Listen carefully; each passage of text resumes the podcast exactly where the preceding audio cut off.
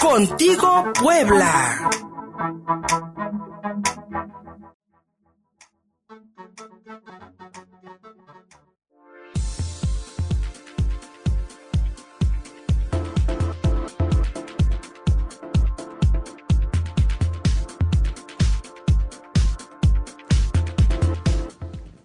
10 de la mañana con 36 minutos. Aquí está entrando nuestro querido productor y además buen amigo, experto en cine y en muchas otras cosas.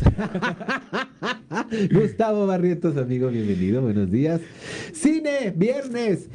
Y Warner Brothers está dando, mm, vaya, está poniendo el ejemplo y está, pues, eh, aceptando la realidad, amigo mío. Así es, exactamente. Yo creo que ayer se, se, dio justamente esta noticia de que todo el calendario de películas de Warner Brothers para el siguiente año van a entrar directamente al estreno, eh, pues justamente en, en, streaming. en streaming, al mismo tiempo que en las salas comerciales, en los cines que aún están abiertos.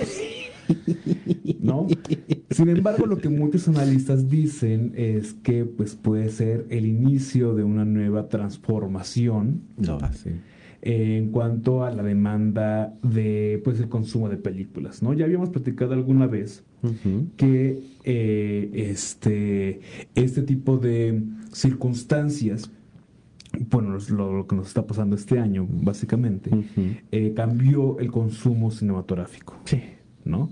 Te había contado algunos datos de cuántos millones, miles de millones ya está ganando las, las páginas de streaming y que eh, pues las plataformas tienen que, todas las productoras tienen que hacer algo. Sí, porque pues eh, eh, el, el, consumo en general está cambiando. Exactamente. Y el hecho de que los lugares eh, de reunión masiva como las salas de cine sigan siendo un, un riesgo de contagio pues sin duda alguna les tiene que, vaya, encontrar otras vías para que estas producciones puedan, puedan salir. Pero, Exactamente. Pero todas, todos sus estrenos del 2021. Todos los estrenos del 2021. Y aquí tengo la lista justamente de las, eh, películas, que se anunciaron. Está, eh, bueno, las dos de las más conocidas, porque se, hay varias que mm, ni siquiera yo les había escuchado. Tommy Jerry, que ves que, eh, bueno, están haciendo esta adaptación, eh, pues de la caricatura uh, del gato y el ratón. este sale Grace, Chloe Moretz. Y pues Tommy y Jerry llegan a un hotel carísimo, ya sabes, este, lujoso, ¿no? Que me suena como una buena película de los noventas. Pero bueno, a lo mejor tiene éxito. Pues vamos a ver. A mí siempre me ha parecido que Tommy Jerry siempre ha estado como anacrónico, ¿no? Sí. Sí, como que tiene un humor incluso muy como ni siquiera en la época en la que salió que eran nuevos, tenían un humor actual, según yo. ¿Qué es que salió en los, en los 40, 50? En los 60, sí. En los 60, sí, en la primera caricatura. Sí, de Hanna Barbera. De Hanna Barbera, es cierto. Los creadores de los Picapiedra, etcétera, etcétera. Adelante. También está Godzilla contra Kong. Que bueno, Oh este es una de las películas que también estaban más que esperadas porque eh, pues Godzilla que es un monstruo impactante no de, justamente que viene del cine japonés exacto. no este de estos kaijus no estos monstruos que destruyen ciudades. Y eh, se junta con otro gran clásico del cine que es King Kong Madre que de Dios. entonces van a pelear once again, once again juntos. Otra vez. Otra vez. Ajá. Mortal Kombat, que bueno, también es un clásico de los videojuegos, de, la, de los arcades, Ajá. y que llega otra vez a, al cine, ¿no? Los arcades. El conjuro, Oh. la, bueno, la tercera parte del conjuro, que es todo este universo de terror de James Wan, que ya ha hecho uno también como Los Vengadores, este, una gran cantidad de películas al Ajá. respecto del, del conjuro. In the Heights, que es un musical eh, latino eh, que se da justamente en las calles del Bronx, que eh, bueno, es un musical que ha sido muy exitoso en Broadway, que ha recibido muchísimos premios y que llega de la mano de Lin Miranda, que es un, mm, pues, un creador que también sale justamente de los escenarios de Broadway, es el dramaturgo eh, del el musical Hamilton. Ay, perdón, estoy como Lolita Yala. Ya, ya lo sé. Así es la radio en vivo. disculpe, me transformo en Transformer. A mí también me pasó hace ratito. Por eso tengo siempre aquí. Es, que uno tiene que aceitar la máquina, porque si no, pues está canijo. Adelante, amigo. Y bueno, también viene Space Jam otra vez. Ahora con otro basquetbolista famoso. exactamente. LeBron James. Ah, LeBron. Exactamente, que bueno, ya sabes que pues ahorita es el, basquetbolista de moda de tendencia de Navidad. Nunca será como Michael Jordan. No, jamás. Pero, al final de cuentas, pues Space Jam. Otro, mm. oye, puros remakes. Sí. Why? Porque son los productos que han hecho exitoso Warner y entonces también están, quieren irse a la segura con un éxitos ya probados para este ganarse nuevas audiencias y que a su vez consuman esas nuevas películas y las películas anteriores. Claro, es generar, sí, es generar nuevos públicos hacia productos ya, ya probados, ¿no? Que ya, que, ya han probado su éxito. O son remakes o son secuelas. Secuelas, Dune. Dune, exactamente. Esa es la que yo quiero ver. Dunas. Bueno, que que es un remake. Es también un remake justamente de la película del David Lynch, es el que eh, la, dirigió la, original. David Lynch en 1984, 85. Así es. Déjame, déjame googlear. Y que ahora llega justamente con un director canadiense brillante que ha hecho películas fascinantes. Estoy hablando de Denis Villeneuve, que ha hecho películas como La Llegada, que es una película de ciencia ficción, drama muy interesante.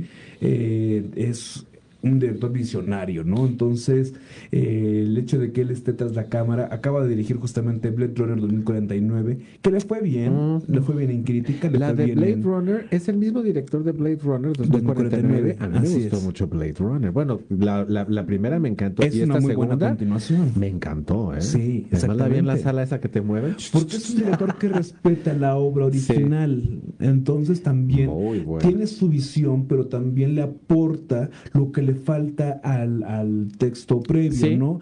De hecho, también tiene una adaptación muy brillante del hombre duplicado de Saramago, que se llama ah. Enemy con Jake Gyllenhaal. A mí es una película fascinante, es misteriosa, es eh, cautivadora, es reflexiva y es, es un texto muy bueno.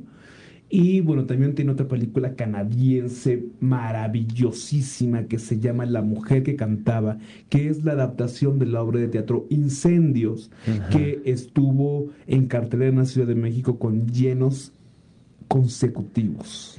Dune es un clásico del, del, del, eh, de la ciencia ficción, y eh, además es, es, es, un, es una gran, una de las, podríamos decir, una de, una de las grandes controversias de la historia de la cinematografía claro, por Este, la, primera, la, primera adaptación de Jodorowsky, que no llegó a las salas, y esta de David Lynch, que muchos dicen es mucho menor a la visión que tenía Alejandro Jodorowsky para poder realizarla esta pues esta esta adaptación de una novela que no recuerdo Lo que pasa es que en esa época el cine de Jodorowsky estaba comenzando a tener muchísimo eh, valor internacional y eh, tenían mucho miedo eh, de comenzar a darle voz a cineastas internacionales que no tuvieran la ideología. Claro, no, y es que además. De la pues, supremacía, ¿no? De la hegemonía. De la hegemonía. Pues sí, y sobre todo pues con, con el historial cinematográfico de Alejandro Jodorowsky.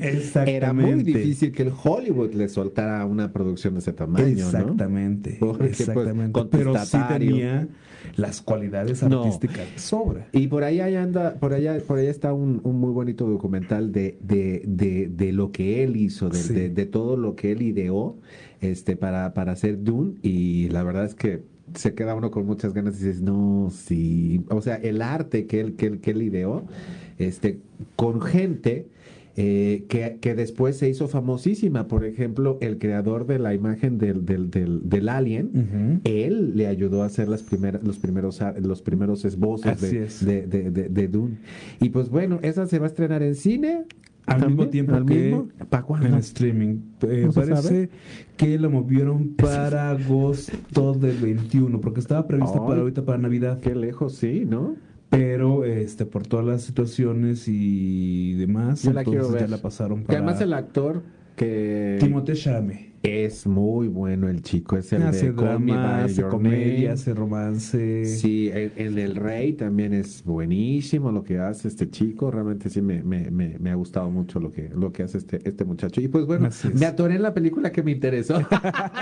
Ay, no pasa nada. Las demás no me. No pasa nada, no Disculpe pasa usted, nada. Disculpe usted, porque realmente Dune yo creo que es de, de todas las que de todas las que sí, está proponiendo un referente tendrá que absoluto. Y pues muchos ojos de muchos que nos gusta la ciencia ficción van a estar puestos en total. En esta nueva versión. total, y ya daremos nuestra palomita o nuestra Exactamente.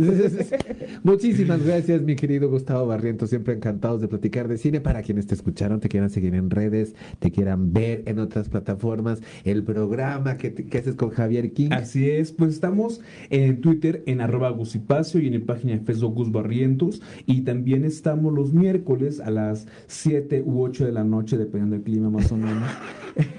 estamos en Cineboleto 2 por uno platicando ahí de cine. Hace mucho frío. Nos vamos a la pausa. Seguimos contigo, Puebla.